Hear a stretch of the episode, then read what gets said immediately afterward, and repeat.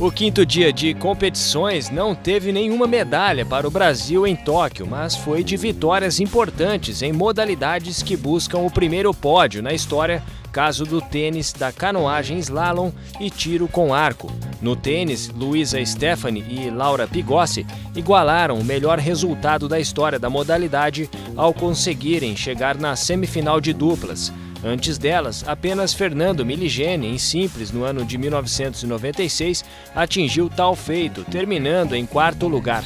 As duas estão a uma vitória de garantir uma medalha inédita para o tênis. Na canoagem slalom, Ana Sátila passou para a semifinal com a quarta melhor marca no C1, canoa para uma pessoa.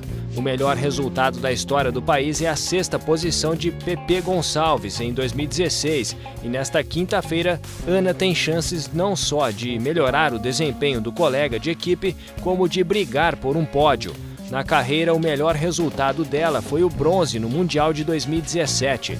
No tiro com arco, Marcos Dalmeida venceu dois confrontos e já está nas oitavas de final, pelo menos igualando o melhor desempenho da história do país, que até então era só de Anne Marcelli, nona colocada na Rio 2016. O Brasil segue na briga por medalhas. Outras modalidades que ainda não têm medalhas na história também estão com bons resultados, como o handball feminino, que empatou com o Comitê Russo e ganhou da Hungria, e ginástica feminina, que está em várias finais.